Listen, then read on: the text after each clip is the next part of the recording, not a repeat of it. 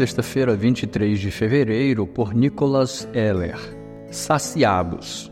Quanto a mulher deixou seu cântaro, foi à cidade e disse ao povo: Venham comigo e vejam um homem que me disse tudo o que eu já fiz. Não seria ele por acaso Cristo? João capítulo 4, versos 28 e 29.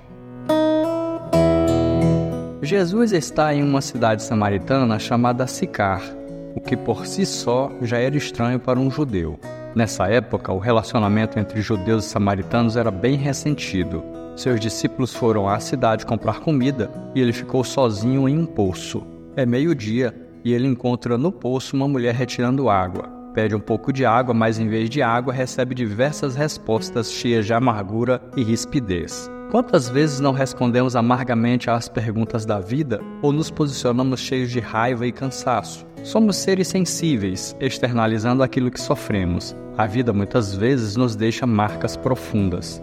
Aquela mulher foi buscar água carregando seu cântaro pesado, sozinha. Ela escolheu um horário em que ninguém fosse acusá-la dos erros da vida em que não precisasse se envergonhar por ser uma mulher pecadora. Afinal, com o sol forte da região, certamente seria difícil alguém ir ao poço pegar água naquela parte do dia.